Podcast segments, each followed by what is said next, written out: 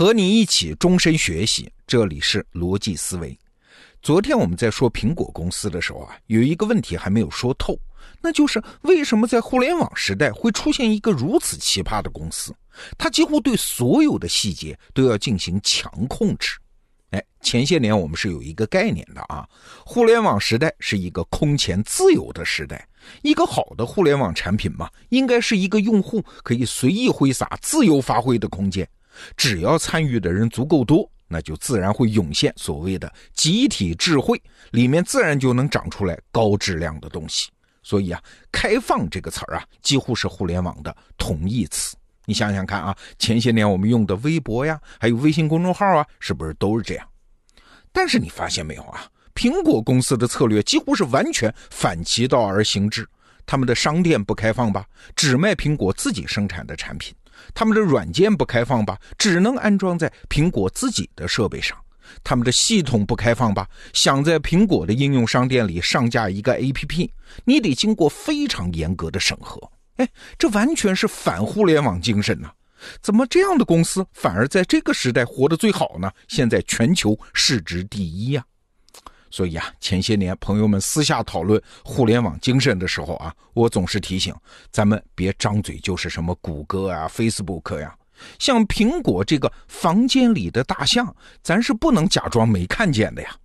哎，其实啊，仔细一想，苹果这么做的原因很简单，它就是为了体验好嘛。这是我们昨天说的话题啊。哎，这就牵扯到体验行业的一个特点，就是不能有一点点的瑕疵啊。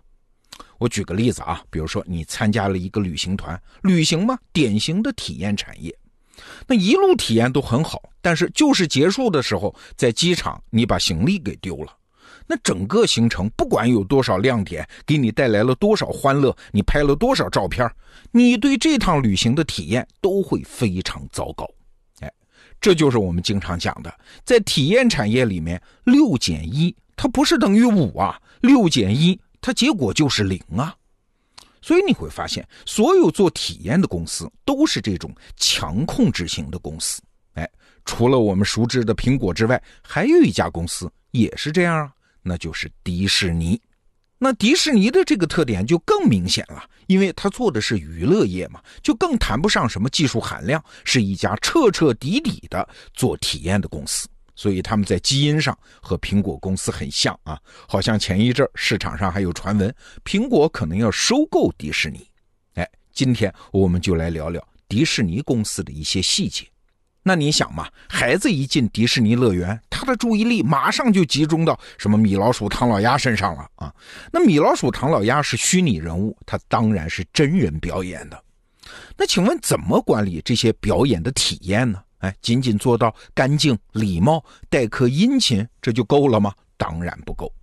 迪士尼是把园区里的所有员工，从扮演米老鼠、唐老鸭的，一直到售货员、清洁工，都称之为叫演员。对，这里是在表演，不是在简单的工作。那既然是在表演，就要造一个完整的梦啊！迪士尼管理体验都是从造梦这个目的出发的。啊，所以迪士尼的工程师有一种就叫幻想工程师，他们造的就是幻想。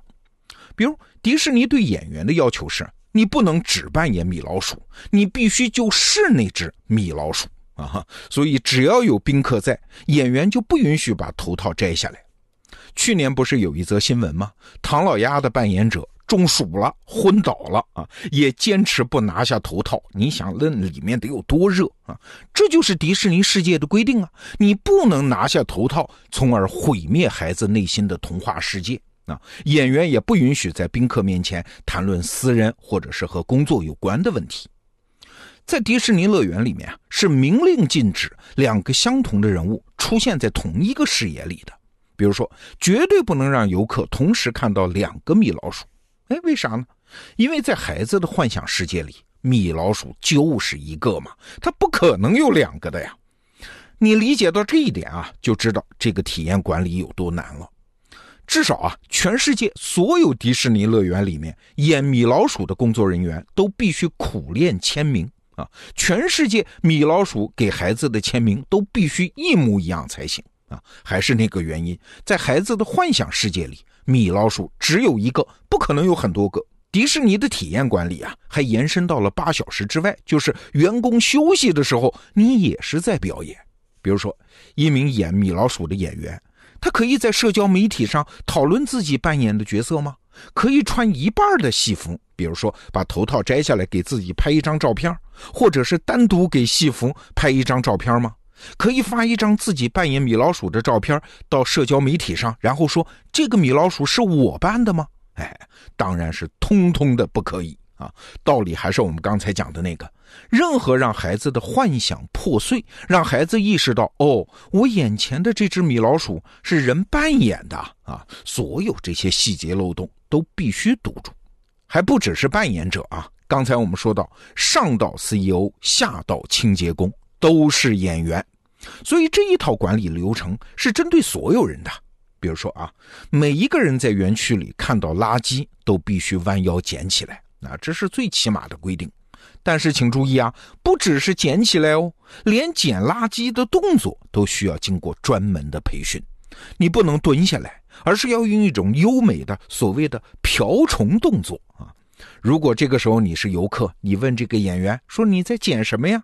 他会回答你：“我在捡梦想，绝对不能说我在捡垃圾啊！”这种细节都是有预案的。听到这儿，你可能会说：“哦，我明白了，这就是把整个迪士尼乐园都当做一个舞台啊，把每个人的表演细节都管理到位，这不就行了吗？”嘿嘿，不行。为啥？因为这里是乐园啊，它不是舞台嘛。观众就在你的身边，他是要和你互动的，不可能一言一行都写在剧本上提前排练的呀。对，这就对迪士尼的体验管理提出了更高的要求啊。管理的界面它不能放在你自个儿身上，而要放在用户的心里，他的体验上。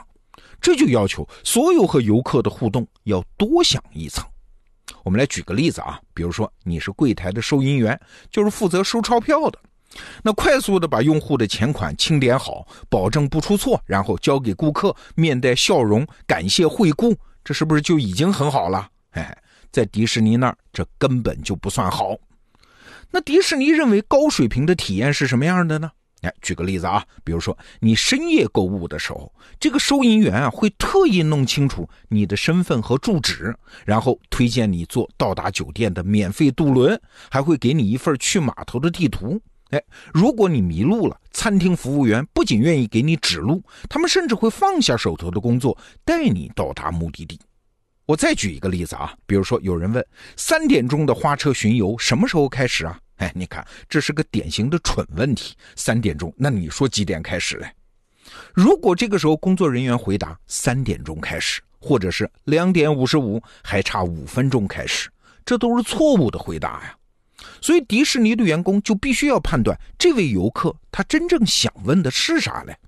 是游行队伍到达特定地点的时间？或者哪里才是最佳的观赏位置，或者是游行的路线是怎么样的？哎，总之你不管怎么回答，底线都是你不能提醒用户他刚才问了一个蠢问题。所有这些细节很多啊，我们得到 APP 每天听本书栏目里有一本书就叫《迪士尼体验》，你要是对类似的细节感兴趣，可以去听一听这本书。那听完这些，你可能感觉我是在夸迪士尼。其实啊，我今天想讲的是啊，如果你想像苹果和迪士尼一样经营一种体验产业，你就必须意识到，不管你的这份事业做得有多大，你手里都是一个气球啊，气球可以吹得很大，但是只要一个针眼它都会破的呀，都会灰飞烟灭的呀。所有这一切，在体验产业的逻辑下，都会显得非常脆弱。在迪士尼乐园里啊，只要有一个细节你照顾不到，比如说一片枯萎的叶子，一个放错地方的垃圾桶，一个不友好的提示，比如说一个纸袋子上写着“请勿靠近”，这就很不友好啊。还有两个工作人员当着游客的面在谈私事儿，所有这些细节都会把游客从一个幻想世界里拉出来。他就出戏了嘛，他一出戏，其他你花多少钱精心营造的体验，瞬间就崩溃掉了。有一个说法，你一定听说过，人类正在从农耕经济向工业经济，从工业经济向服务经济，从一般的服务经济向体验经济演化。也就是说，未来没有什么不是体验经济哦。那听完了迪士尼的这些细节，我们就得反思一下了：我们真的为体验经济做好准备了吗？好，这个话题就先聊到这儿。逻辑思维，明天见。